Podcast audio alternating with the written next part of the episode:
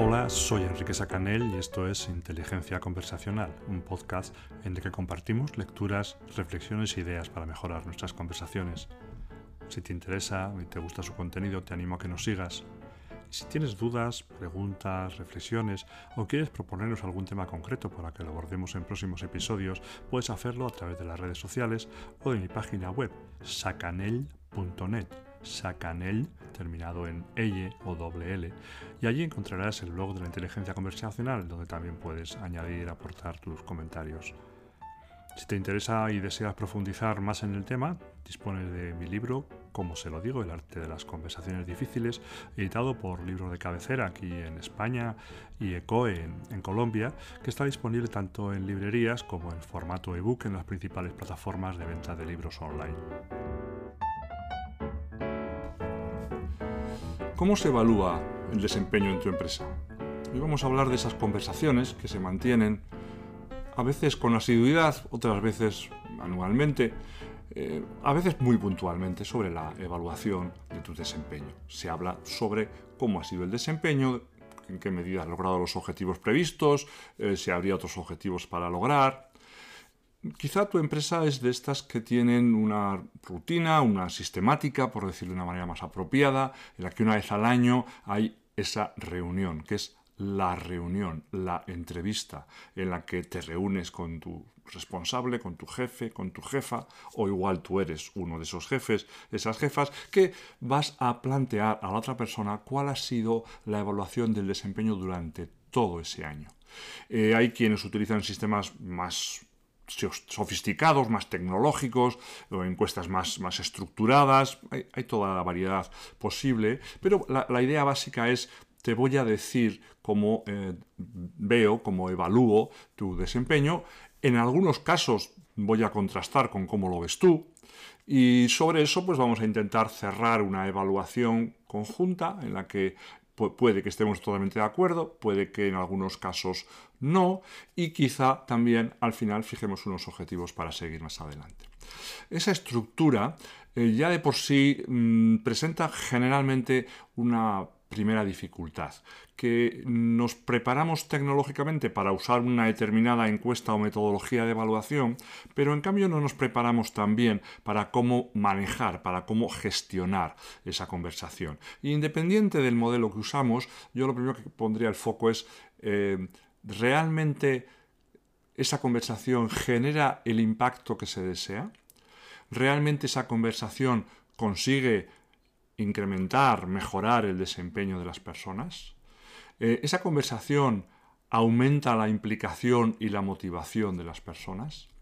Mi experiencia es que no es siempre así, e incluso en muchas ocasiones diría que genera el efecto contrario.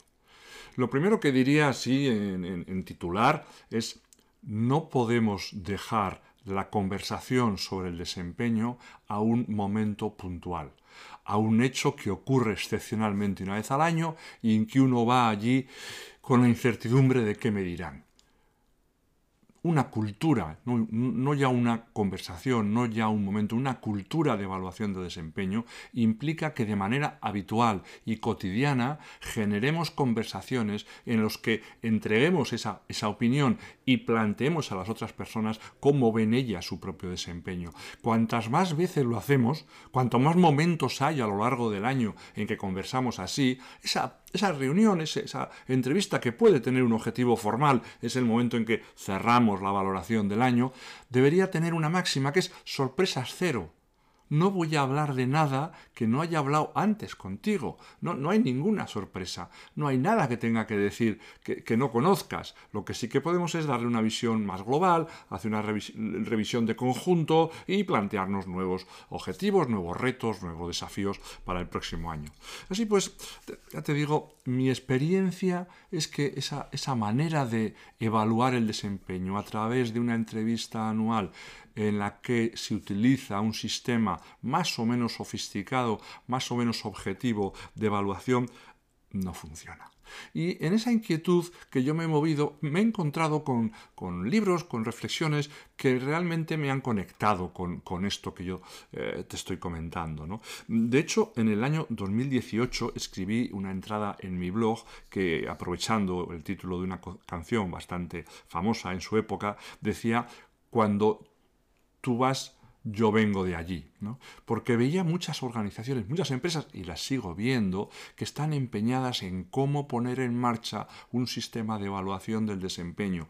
Y, y yo les digo, cuidado, cuando tú vas otros vienen de allí. ¿Y quiénes vienen de allí? Pues mira, en el año 2017 David Burkus sacó un libro que te recomiendo, muy interesante, que se titulaba Bajo una nueva gestión. Era un planteamiento global sobre la manera de gestionar las empresas hoy en día y las nuevas tendencias. Y tenía un capítulo que se titulaba, que se titula Acaba con las evaluaciones del desempeño. Fíjate, ni siquiera es las dice acaba con las evaluaciones del desempeño. Y, nos, planteaba, y lo, lo puedes ver en ese libro, cómo empresas como Adobe, Microsoft, Expedia, Donna Morris, Lear Corporation, Motorola, se han replanteado radicalmente sus sistemas de evaluación del desempeño, los han transformado. Y, y, la línea que han seguido para trabajar sobre el desempeño de las personas ha sido promover conversaciones frecuentes,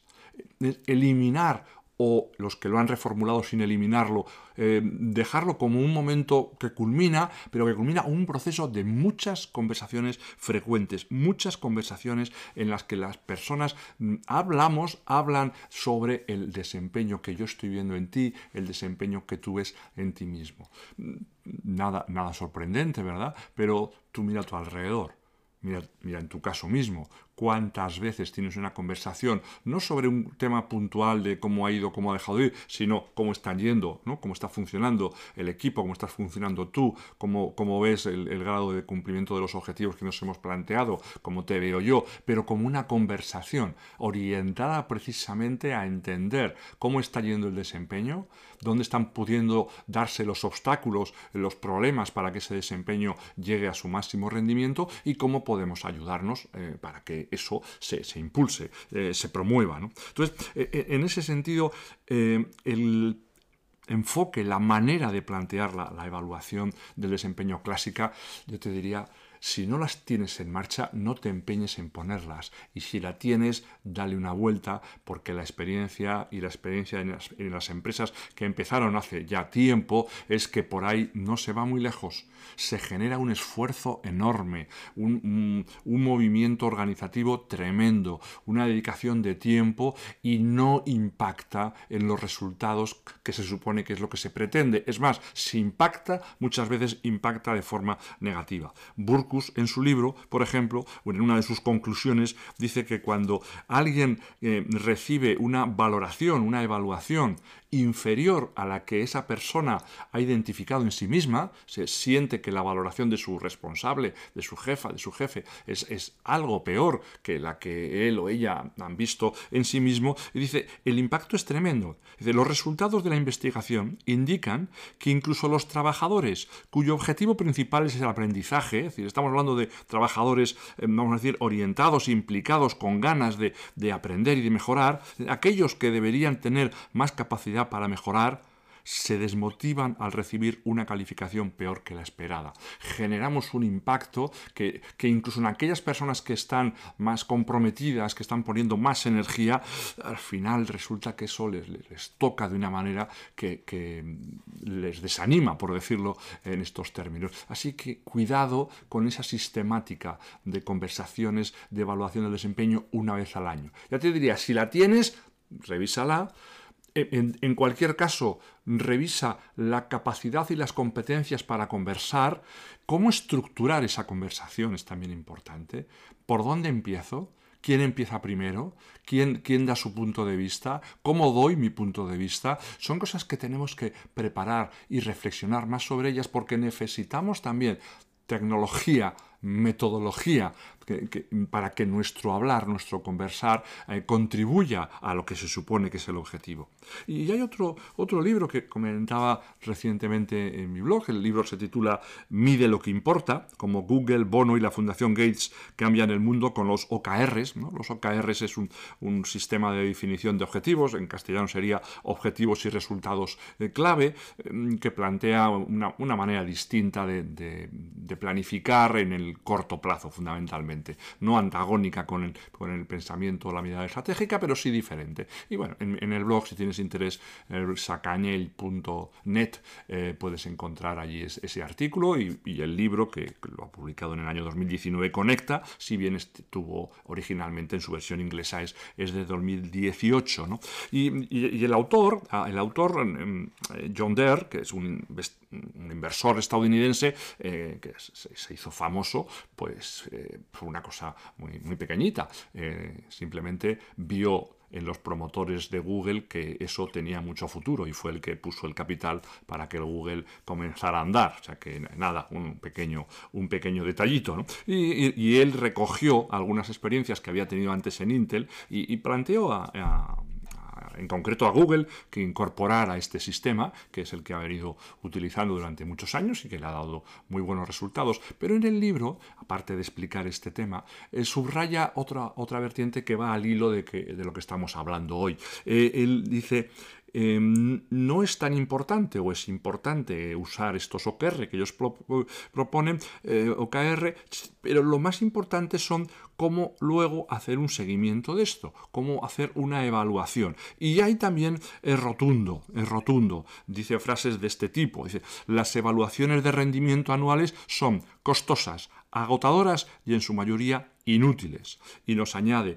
el 10% de las empresas de la lista Fortune 500 ha abandonado el sistema de evaluación del rendimiento anual y sus números están mejorando.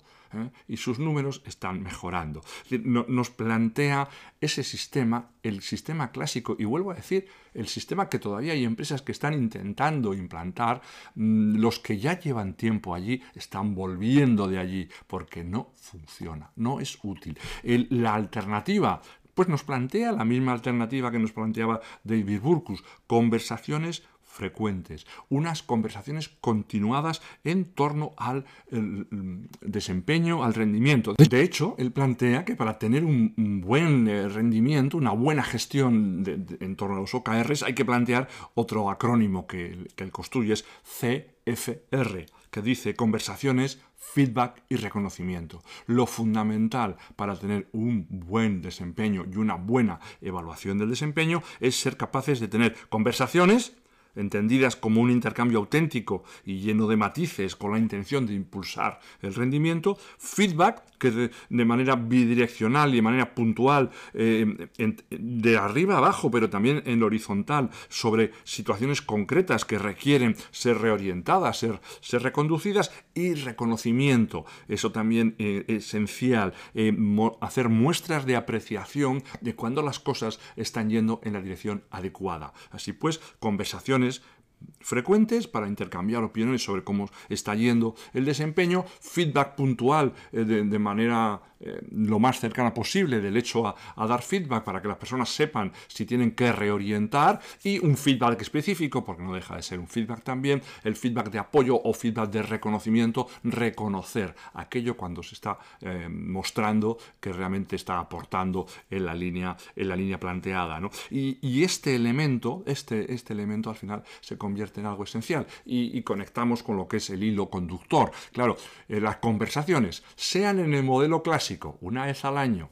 que vemos que en sí no es lo más útil, sino es mucho más útil esta cultura de conversaciones de desempeño frecuentes, reiteradas, con mucho feedback, tanto de apoyo como de reorientación. Todo esto nos coloca ante la necesidad de tener la inteligencia conversacional, el saber conversar con inteligencia sobre estos temas, saber plantearlos de una forma que no despertemos en el otro una sensación de riesgo, de peligro que le ponga a la defensiva, ¿no? sino que sepamos plantearlo de una manera en el que la otra persona em, es, capaz de escucharlo sin pensar cómo se justifica, cómo puede excusarse, ¿no? sino cómo puede también con nuestra participación contribuir a que, en este caso, su rendimiento, el rendimiento del equipo, el rendimiento de la organización sea más potente. ¿no? Por eso es esencial también para mejorar el rendimiento tener esas conversaciones y es esencial saberlas tener. Y en estos podcasts iremos eh, viendo o vamos viendo precisamente